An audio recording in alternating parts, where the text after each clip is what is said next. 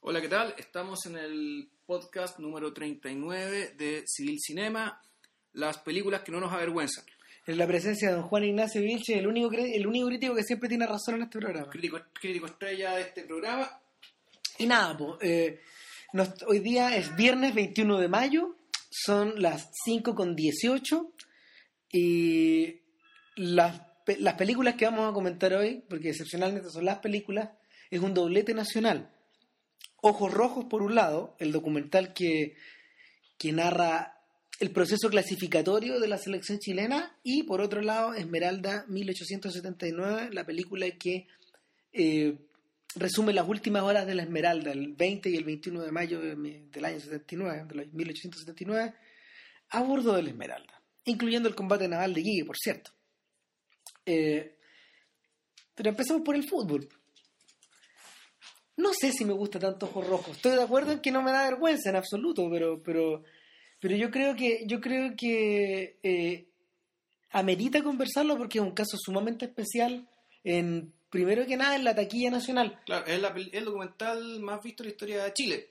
Hasta ahora eh, ese honor le correspondía a Salvador Allende de Patricio Guzmán. Ya. Ah, mira tú. Mira, pero yo creo que con una cantidad de gente mucho menor. Y Aquí no, porque aquí ya llenó un, ya, ya llenó un estadio nacional. claro, y, y bueno, hay que decir que Salvador Allende, eh, uno, uno podría decir, bueno, interesa por la política, pero interesa a gente, a, a gente que probablemente de una u otra forma tenía cierta vinculación con el género, digamos. Eh, lo que ha hecho uno de los grandes medios de Ojos Rojos, creo yo, es que es un documental que fue a ir a ver gente que no ve documentales. Claro, que, que de hecho hay veces que ni va al cine Claro, a ver una entonces- película chilena. Entonces, ya el hecho, el, el hecho de existir y, y tener las virtudes que tiene, que han hecho que digamos, el boca a boca haya sido positivo y que haya permitido la cantidad de público que haya llevado, ya, por ejemplo, puede tener el efecto positivo de, de acercar a gente que no conoce el género, que no interesa el género, a que lo conozca y tome interés en él. Ahora, va- va- vamos a, a, a los ojos rojos.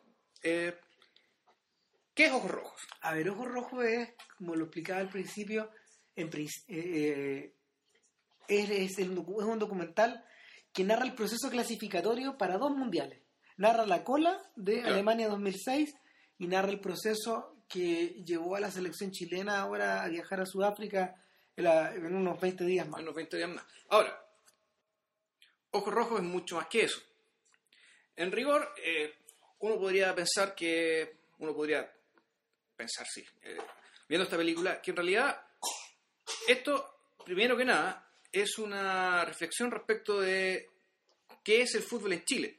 Es decir, es una película que trata de hacerse cargo de, eh, de ciertos rasgos permanentes que también estuvieron presentes en, este rasgo en, esta, en esta clasificatoria Y en la anterior y también. en la anterior y en otras anteriores mucho más antiguas también. No, no, no en vano, digamos, está por ejemplo el tema del Condor Roja. El- con todo lo que ello implicó, es decir, la, la ansiedad generada por el país que quería clasificar, el triunfalismo excesivo, digamos, en que se, con que se abordó esa eliminatoria. Al mismo, y al mismo tiempo también la forma en que reacciona la, la prensa, por ejemplo, ante ese fenómeno, eh, con el mismo nivel de... eh, Chauvinismo. chauvinismo, bipolaridad, eh, oscilación, digamos, oscilación anímica extrema, que en cierto sentido también se vio en esta eliminatoria, o clasificatoria, como dicen los optimistas, ¿no? Ahora, Ojo Rojo está mediada, eh, y tal vez esto yo creo que es su, es su punto más a favor, está mediada no por la opinión de los cineastas o de los tipos que preguntan o de los tipos que hicieron las entrevistas, sino que está conducida precisamente por gente que está ligada al fútbol de distintas categorías. Primero que nada, los jugadores, Claro. eh, los cuales aparecen entrevistados tal vez menos de lo que a uno le gustaría, pero sí son muy importantes. Sí, mucho. Segundo, el fanático de la calle. Claro. Claro, que muchos de ellos están captados, no sé, en, en la calle misma o al El- ingreso de los Ah, estadios. Claro, la entrada al estadio o después ya en las celebraciones. Claro. En la, la tercera, la tercera pata corresponde al mundo, al mundo intelectual que piensa el fútbol, por decirlo de alguna O forma. sea, intelectual y político. Y aquí están los invitados estelares que son, re- son realmente estelares. Desde Valdano hasta Galeano, Valdano, Galeano, Eduardo Santa Cruz, Liniers, está Liniers, el dibujante cómico argentino, Evo Morales, sí. eh, Juan Villoro. Eh, y en último lugar eh, está es una figura media extraña, pero de algún modo yo creo que es como el gran protagonista de esta historia, que es el relator Riquelme. A ver, claro, en realidad el- hay dos personajes que a diferencia de estos invitados estelares Claro. que hablan y que empiezan a, con sus testimonios, empiezan a explicar, bueno, qué es el fútbol para nosotros en este continente y en particular qué es para nosotros en Chile. Hay dos personajes que en realidad son el eje, eh, son el eje de esta película desde sus respectivas perspectivas, desde Claro. sus perspectivos lugares y formas de, de- de enfrentar, digamos, el, el- el fútbol. Uno de ellos es Bielsa, que Uno es la, mismo Bielsa, que es claro. la voz conductora, eh, no, no a- no a través de una entrevista, sino que a través de, de ponencias que ha hecho este hombre, Claro. entrevistas eh, o, o retazos de declaraciones a la salida de los partidos, conferencias de prensa. Conferencia de prensa, exactamente. eh, donde, donde ha expresado su, sus ideas del juego y su concepción de lo que debe ser una selección. Claro, eh, tiene que ver sus ideas del juego, sus ideas de lo que es el entorno del juego, sus ideas de cómo hay que eh, cómo hay que abordarlo, cómo hay que entenderlo, eh, este juego, digamos, durante el juego mismo y también antes y después. Pero la voz de Bielsa, uno, lo que uno ve, digamos, es que podríamos, decir que es cierto, es la voz de la razón. Es la voz razonada, eh, es la voz, y una voz muy singular porque es un, un- sujeto increíblemente apasionado por el juego, pero que efectivamente su pasión la, la vuelca, la traduce, la procesa en, eh, en reflexiones bastante contundentes, bastante iluminadoras, eh, y que para efectos de este documental eh, también dice mucho respecto del, de en realidad de, de qué se trata este juego. Por ejemplo, la primera frase con la que empieza la película, cuando dice, bueno, yo en la vida he perdido muchas veces de las que he ganado. Es decir, efectivamente, nadie gana siempre.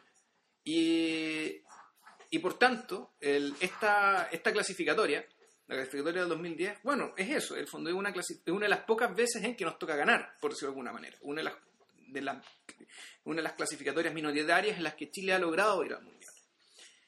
Esa voz de Bielsa que aparece dosificada, que es como una especie de columna vertebral, que, que- Pero que va, va contrastada. va contrastada con Va contrastada por la voz de un, de un relator de una radio de, regiones, de Futrono, de una, es una radio bastante modesta, incluso para los estándares de provincia. Y este personaje, nada, po, eh, mira, yo, yo no, no, no, no oculto la idea de que llega a ser hasta conmovedor, porque en el fondo este es una persona que se desplaza con su propia plata a Santiago, Claro. eh, da la pelea con la NFP para que lo dejen participar de las conferencias, para que lo dejen para poder entrar al eh, estadio. entrar al estadio.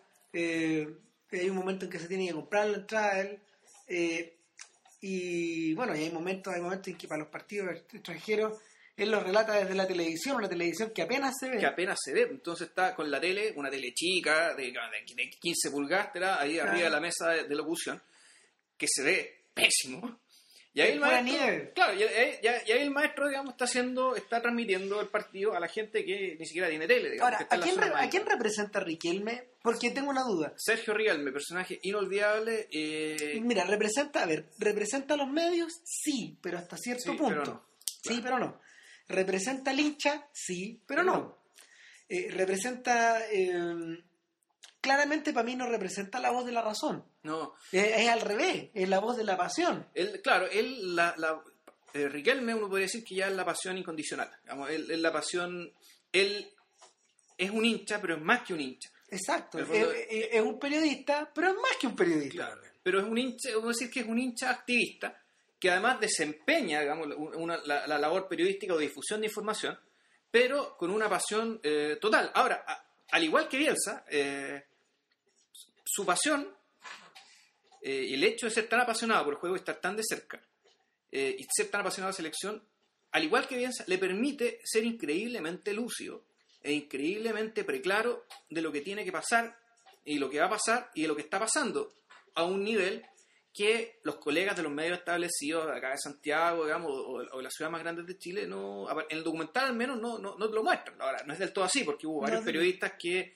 o hubo hartos periodistas de los medios grandes que sabían que íbamos que con Bielsa íbamos para adelante. Pero aquí pongo dos ejemplos. Cuando termina la clasificatoria 2006, eh, con el empate de Ecuador acá en Santiago, eh, aparece el señor Riquelme diciendo, bueno, esto ha terminado, esto es un bochorno, para poder tener posibilidades, eh, aquí que partir de cero, y ese partir de cero implica cambiar la dirigencia porque todo parte desde la cabeza. Si la cabeza está mal, todo lo que va a venir para abajo va a estar mal. Toda la razón. Dicho y hecho.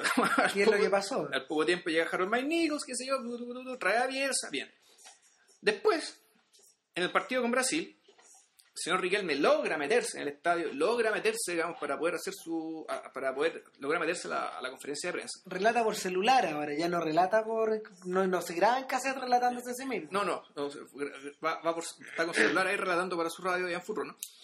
Y sucede que, bueno, termina el partido, perdemos 3-0, Brasil, buena parte del partido nos dio un baile, y pero el señor Riquelme lo que dice, en vez de hacer una pregunta, lo que hace algo bien atípico y que los periodistas de los medios de acá de Santiago, que, eh, que están entrenados para otra cosa, en el fondo desdeñan. O sea, los periodistas de los medios grandes lo que, lo que, lo que tienen que hacer es preguntarle cosas a Bielsa, ojalá no provocarlo para que se indigne, pero sí ponerlo en problema, digamos. en buena parte del- cuestionarlo. Cuestionarlo. sí. Hagan memoria.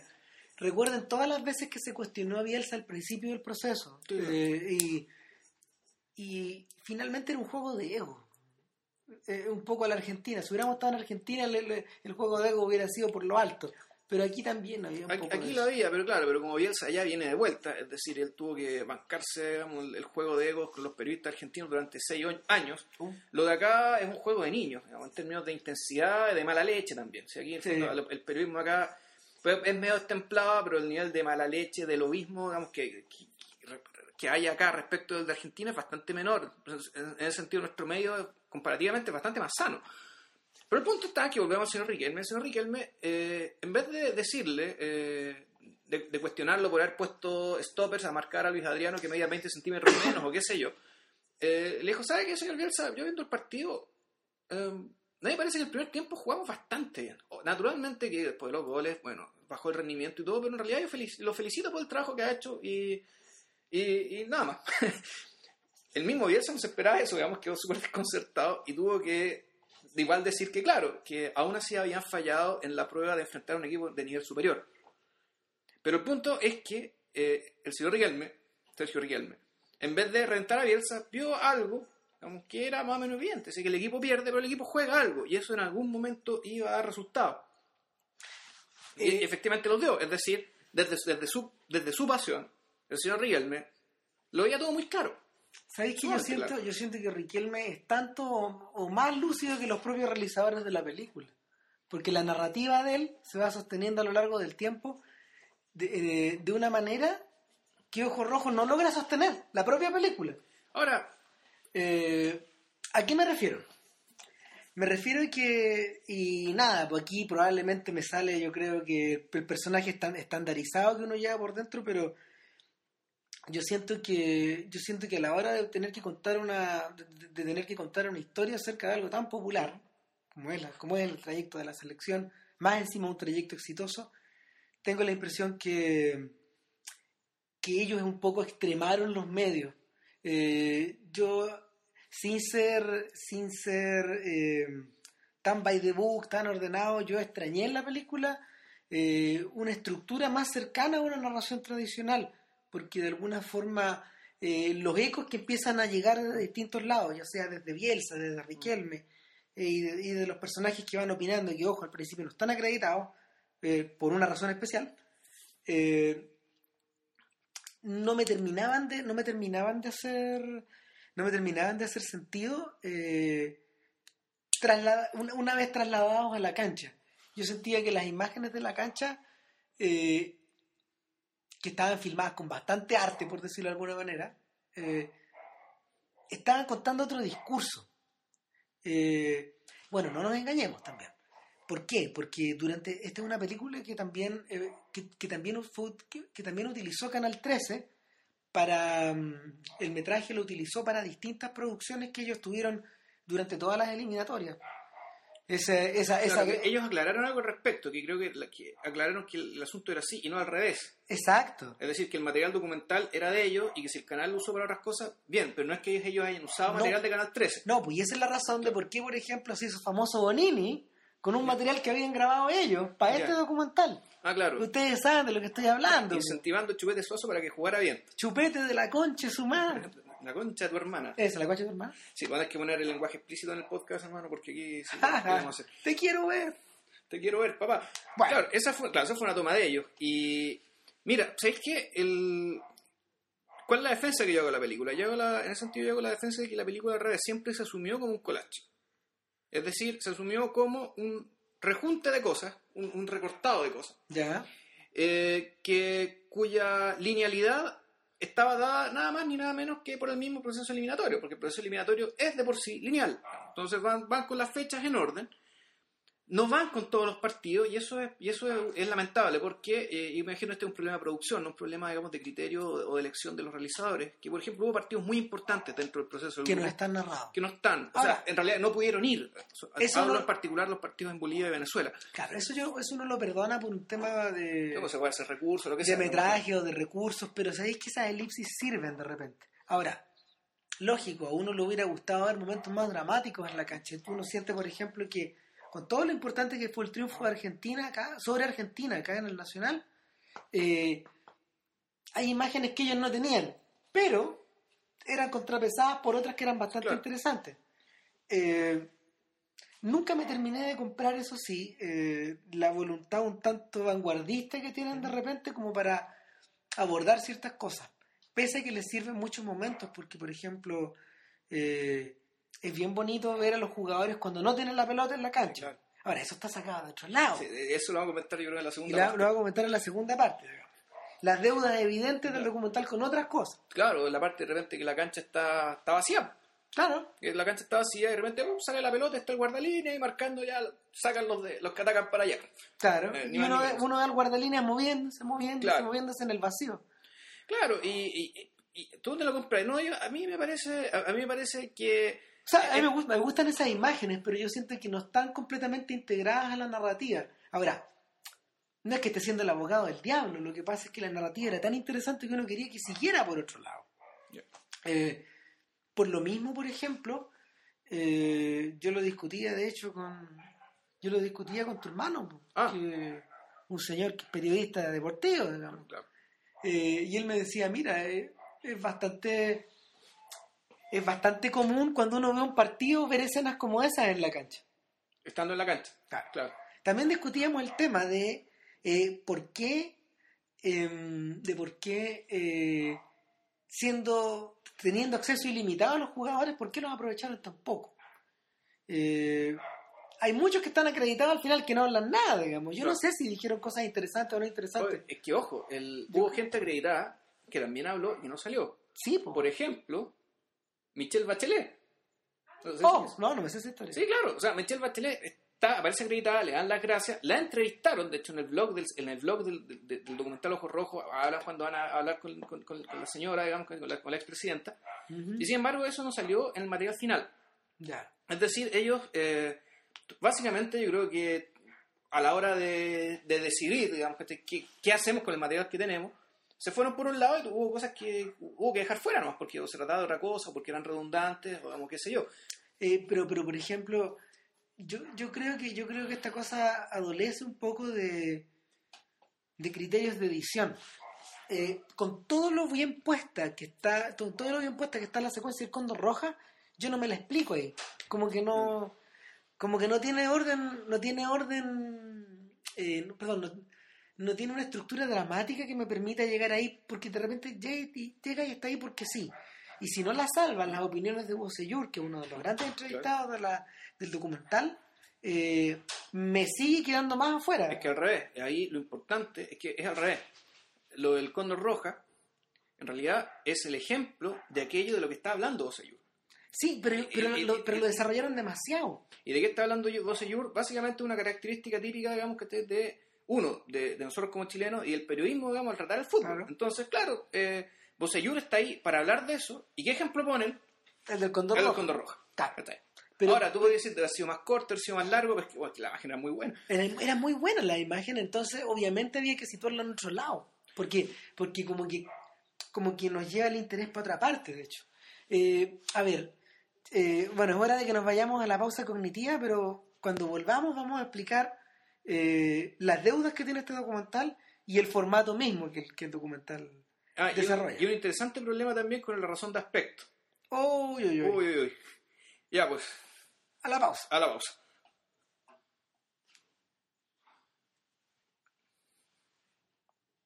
Bueno, y estamos de regreso.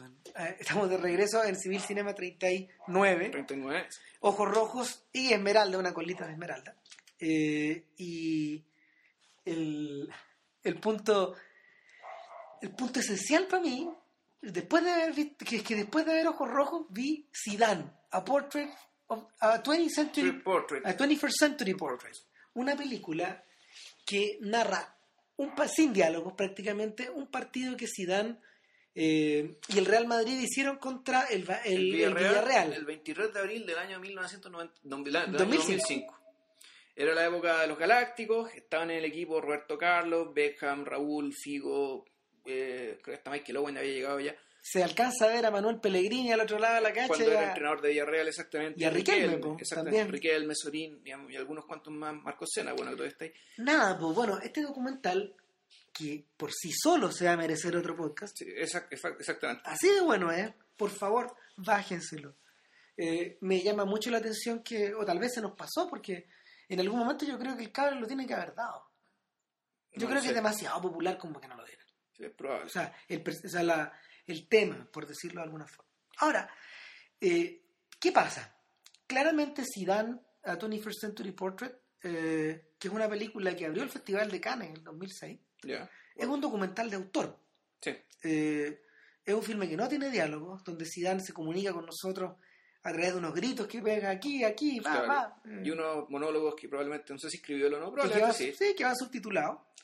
Y, y el resto es pura es puro poder cinético. Claro, es, es- ver el partido básicamente que tiene dos ejes. Uno, cuando Zidane tiene la pelota, toma muy de cerca, alta defini- definición, siguiendo ocho cámaras, ocho cámaras simultáneas, siguiéndolo solo a él. siguiendo solo a él. Y, y cuando Zidane no tiene la pelota, ¡pum! Tele. Se ve una tele. Borrosa toda la tele qué sé yo. Bueno, y, y juntos aspiran a crear el retrato de un jugador, de un, de un personaje mediático, pero al mismo tiempo de alguien que trata la pelota o que trata el juego, que trata su profesión con una total seriedad y con una, con una mezcla de pasión y desapasionamiento. Y distancia. Exactamente. Y yo siento que Ojos Rojos trató de, trata en varios momentos, especialmente los que transcurren en la cancha, Sí. eh, trata de evocar esa misma sensación. Eh, esa- estas tomas de, del, del personaje sin balón, por ejemplo, Claro. están sacadas de ahí. O el, como tú, hay, hay un tema cuando están en el túnel, al principio de la película, están en el túnel junto con los uruguayos, el partido que se jugó acá y se empató a cero en, en el Nacional, que claro, están así en silencio y de repente salen por el túnel y salen a la cancha. Sube el sonido. Sube el sonido y Claro. efectivamente ahí estamos en la cabeza de ellos. Claro. O sea, al final lo que, lo que, nos, lo que, nos, lo que nos, nos quiere mostrar la película es qué piensan, qué sienten, eh, qué, qué sienten los jugadores y, y también, bueno, qué tipo de... eh, ¿Cuál es estirpe esta gente? O sea, porque en realidad, y, y, y- también es bien bonito esto que la película no, no dé por sentado, digamos, quiénes son los jugadores, sino que también en el fondo se pregunta, bueno, ¿quiénes son estas personas? Eh, Yo no sé si logran llegar tan lejos ahí. es que en realidad, como la película es un collage, no pretende lograr muy lejos en ninguna de estas cosas. digamos, es, Ese- es ar- es armar un cuadro, es Es- armar un... yo creo que ahí está, yo- tú lo has dicho, yo creo que ahí está esta cosa. Mira, eh, con tu hermano hablamos de que esto era un buen material para una serie. Entonces, tal como, y, y ahí, no sé, pues yo recordé el caso de Fuchibol, que es un documental que nosotros comentamos en el podcast 3, creo. Creo uno de los primeros que hicimos. Claro, y, y que en el fondo la BBC lo había desarrollado con cineastas brasileños. Eh, eh, es un documental de tres partes y de alguna, de alguna manera trataba de poner las patas en tres tópicos distintos. Que eran- en fondo eran tres etapas de la vida, la vida de un jugador, profesional. Primero que nada, la siembra. Claro, o sea, en el fondo en la época de la detección de talentos, cuando son jóvenes, cuando Claro. están los, los, los scouts, digamos, los cazatalentos para llevarlos a otros países. Segundo, eh, La titular, ya en el jugar en un, equi- en un equipo de primera división. pero el tipo que explota. Claro, que pro- los- que que está en proceso, eso. Estos tipos que están como en proceso de explotar. Claro, eran dos jugadores que estaban en la primera de Flamengo y que estaban ahí como, en- que entraban y salían. Estaban a punto de convertirse en titulares del Flamengo, Claro. que en Brasil es lo más grande que hay. Y, y la tercera ya la había un jugador retirado. Claro. Es muy curioso que no retrataran la vida de una estrella.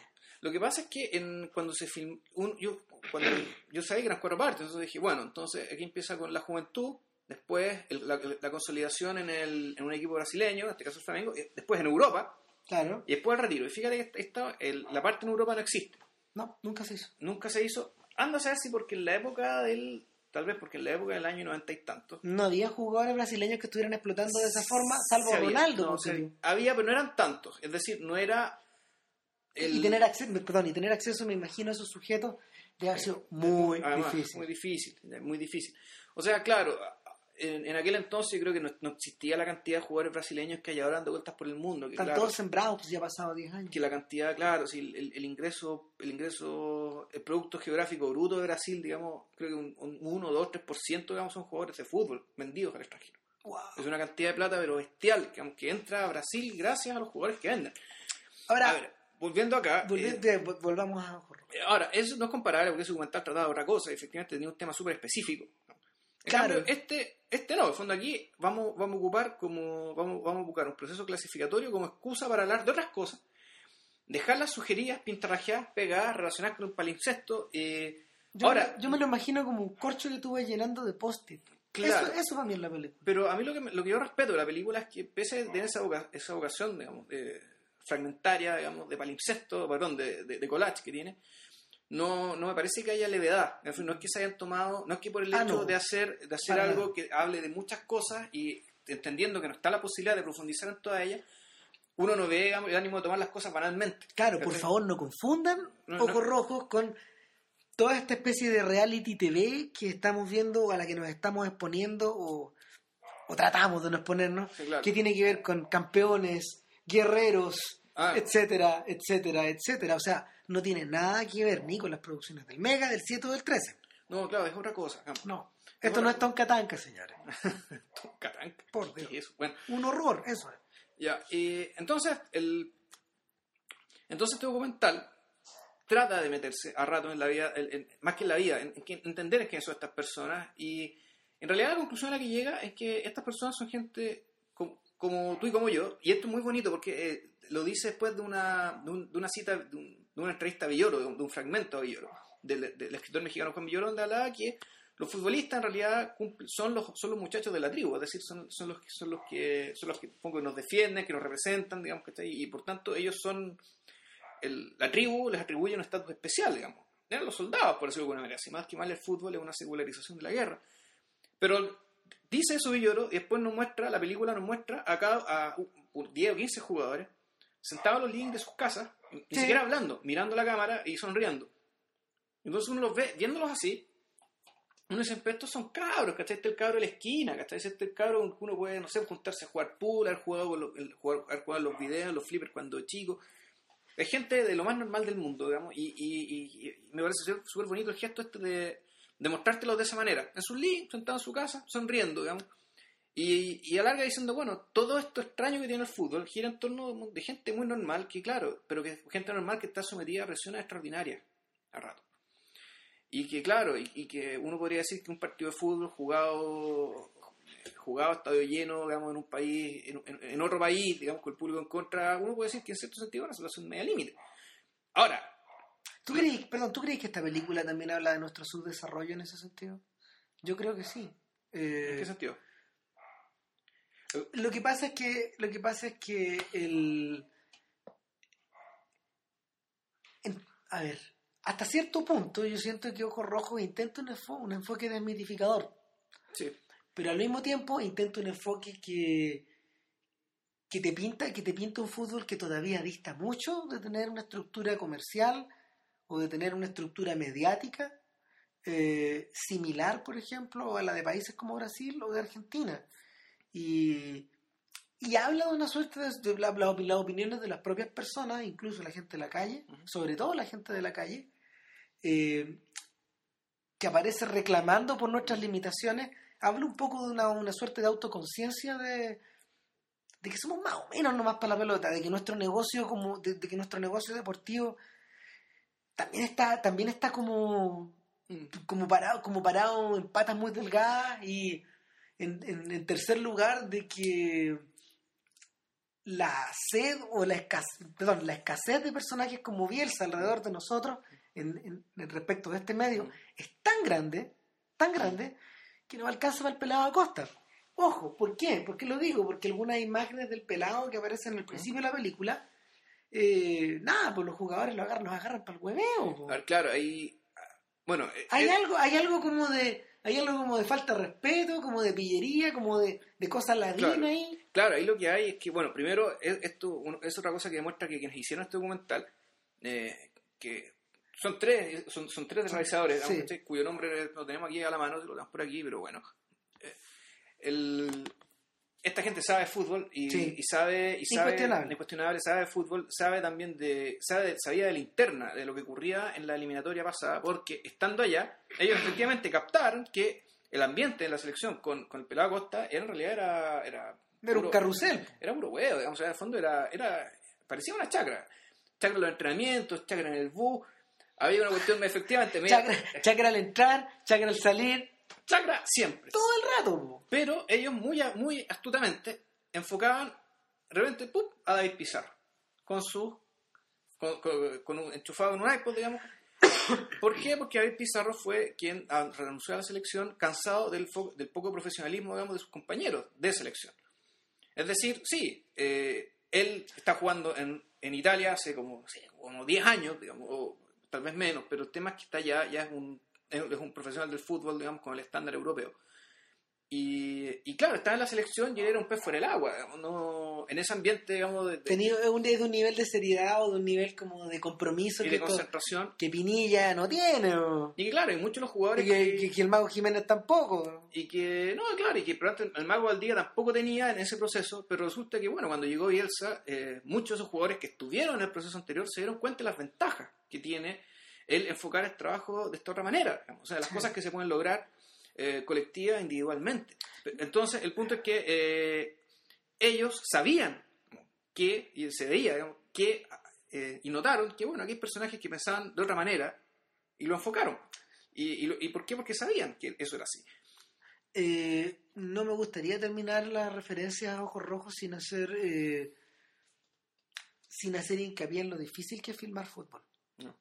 Es, un- es una pega muy compleja poder grabar imágenes, poder seguirlas, eh, poder tener el gol. Claro. A ver, ¿este gallo tiene el gol o no tiene el gol? Me decía ahí eh, tu hermano. ¿Cachai? ¿Tiene el gol o no tiene el gol? A ver. Y, y nada, pues, o sea, de, de hecho, a veces no está el gol No. en muchas ocasiones no está el gol. Eh, yo creo que, yo creo que por lo menos las cámaras de este documental se arreglaron bastante bien, a veces no teniéndolo. Claro. Encontraban cosas interesantes que grabar, encontraban aspectos que, que uno suele pasar por alto cuando uno mira los partidos. Eh, siento eso sí que se hizo, que se hizo de repente demasiado énfasis en la en la postproducción de audio. Claro. Eh, comparándolo, por ejemplo, con Zidane, con la película de Zidane, cuyos estándares de postproducción también son altísimos, Mm. mucho esfuerzo metido ahí. Eh, nada, pues también siento un poquito de subdesarrollo. Yo creo que, yo creo que estos cabros descansaron mucho rato en, en banda sonora, eh, descansaron mucho rato en, en el foley, que es como el, es la grabación de sonidos, por ejemplo, la, una pata pegándole una pelota, ponte tú, Mm. eh, descontextualizada de- del resto, sin el sonido de fondo. Bueno, lo otro que hicieron fue el, el- el tema del chelo, que, que, que es una proeza, digamos. Claro.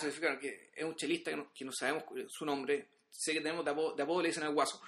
Eh, y es un chelista que, claro, él con el chelo eh, simulaba la narración de un partido, incluyendo los goles. Y es el motivo conductor de la película. Eh, También un motivo conductor, exactamente, de, de varios partidos, eh, al menos de aquellos partidos donde se necesitaba cierta velocidad, el, el, el chelo, digamos, se la daba. Claro. Eh, y ya nos vamos quedando sin tiempo, así que... La otra cosa Sí. que, eh, que hay que resaltar y que es un problema, y esto yo creo que es una, Sí. no, que es una crítica, el tema de la razón de aspecto. Yo esta Oh, película verdad, la sí. vi, yo la vi en un cine, la vi en el, la vi en el Hobbits de, Werf, de San Agustín. Eh, la película era más estrecha que una película normal, que las películas normales que suelen estar en 1.85. Tú pensabas que tú me dijiste que la viste como en 1.33, A ver, ¿qué pasa? Yo la vi en una, yo la vi en, en, la, tamaño tele, en- tamaño tele cuadrado, a ver, en- prácticamente. sospecho que está así. ¿Por qué? Porque yo la vi más angosta que las películas normales. Es decir, en vez de un 85, que son las que están, que las, ¿Qué son las las de la pantalla de, la, de, la- La- de las teles de muchos las pantallas de nosotros y que los cines están, creo que a esa altura están, están para esa. para Está estandarizado. Está Es estandarizado para 1.78, O un 85, uno de los dos, 1.85.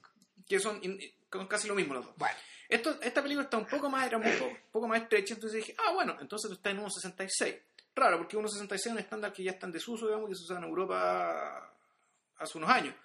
Pero si uno se fija, está, al menos en el cine, la película no hacia arriba hacia abajo y Estaban creo que cortadas perdía. las cabezas. Estaban cortadas, estaban cortadas cabezas, se perdían frentes, se perdía el aire. O sea, el aire el espacio que queda entre la cabeza de alguien y el y el límite del cuadro, digamos. Claro. eh, Entonces yo sospecho que esta película, su razón de aspecto, en realidad no es 1.66, sino que 1.33. ahora, yo no Pero sabría sí, decirte, porque yo la vi en 2.35. Más, más ancha todavía. Chuta, ya. Y Entonces, te la inflaron. Claro, pues Chupete Suazo se veía cuadrado realmente. Como dicen que es, digamos, pero, pero, pero- pero Como- nada. Como en España dicen que. Claro, como en España dicen que es. Chupete se veía demasiado cuadrado. Entonces, nada, yo creo que haría un llamado a, a la. Haría un llamado a tomar seriedad respecto de esta cuestión porque igual eran copias que están pasadas a, 30, y- a, a- perdón, a 35 milímetros. Ya. Entonces yo no, no- sé cómo, no sé de dónde, no sé de dónde estos tipos construyeron la imagen o la deformaron o no una crítica a los realizadores, sino que a la gente que está proyectando la película Ya. o, o a los estándares que eh, la gente que la distribuye le dice al cine que ponga la, la- la imagen. Sí, en realidad no quiero pegarles para nada, digamos, igual es, eh, uno, uno, uno comprende las dificultades, digamos, que, que implica hacer películas, hacer Claro. eh, distribuir películas chilenas, digamos, es una joda. En realidad yo más bien quiero saber en qué formato está hecho la película. Claro, y hay un mínimo, Lo- hay un por- mínimo respeto para el público y para el, por- para el propio realizador. O sea, sobre todo pensando que, claro, que siendo el cine un arte visual donde las cosas se, eh, se, se cuentan con imágenes, es importante que la imagen esté completa. claro. Y sobre todo en, en, en, en est- en esta película donde hay imágenes realmente muy bellas. Hay muy imágenes muy bellas. bonitas, una sombra que se, que se proyecta en el edificio ahí en el Teatro Baqueano. Ah, esa imagen es muy hermosa. Que una imagen bellísima. El comienzo de la película. Exactamente. Este tipo subido arriba del caballo de. Claro. Entonces, Y oye, se nos está acabando el tiempo y, Y- y Esmeralda quedó para la casa. Así que nada, vayan a ver Esmeralda. Es una película más digna de lo que mucha gente cree.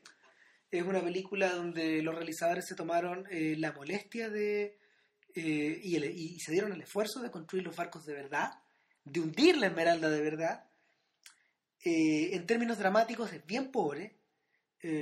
Yo creo que es un retrato le, le falta todo lo que Ojos Rojos le sobra, que en el fondo es como densidad de personaje. Eh, los personajes están, muy tiesos. Esto no es como las películas de John Ford, donde, lo- donde, los, milicos, donde los milicos marciales tenían eh, nada, preocupaciones, eh, profundidad. Sin embargo, el experimento de haber hecho esto es tan raro que de por sí se vuelve importante. Eh, no es nada una pérdida de tiempo ir a darse una vuelta. Ah, pero si, pero si la película fuera extranjera, digamos, ¿tú hablarías de ella de la misma manera? Si fuera una película argentina, por ejemplo. Lo que pasa es que lo- ni, ni los argentinos se han planteado el tema así. ¿Sabéis por qué?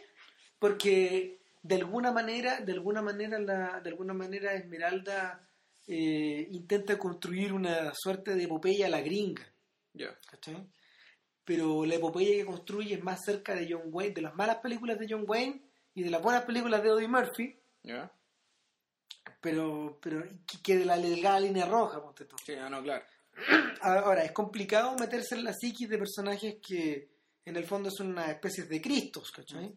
O sea, Prat es un cristo chileno, de alguna manera. Una persona que da el sacrificio es un cristo laico. Y, y, el, y por lo mismo está retratado bien desde fuera.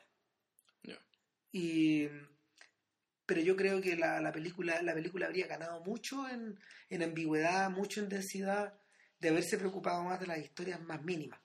Sin embargo, O sea, hacer un buen Master and Commander en el fondo. O sea, Claro. era una película que se sostenía Claro. parte porque por, por los marinos, los otros oficiales, que digamos, no solamente los protagonistas. Exactamente. Y nada, pues, los dejo invitados a ver las dos, para que ustedes saquen sus conclusiones. Sí, y para la próxima semana tendríamos Eh, el asesinato de Jesse James por el cobarde Robert, Robert Ford. Ford. Película. Peliculón. Ya, pues que estén muy bien y nos vemos la otra semana. Chau. Cuídense. Chao.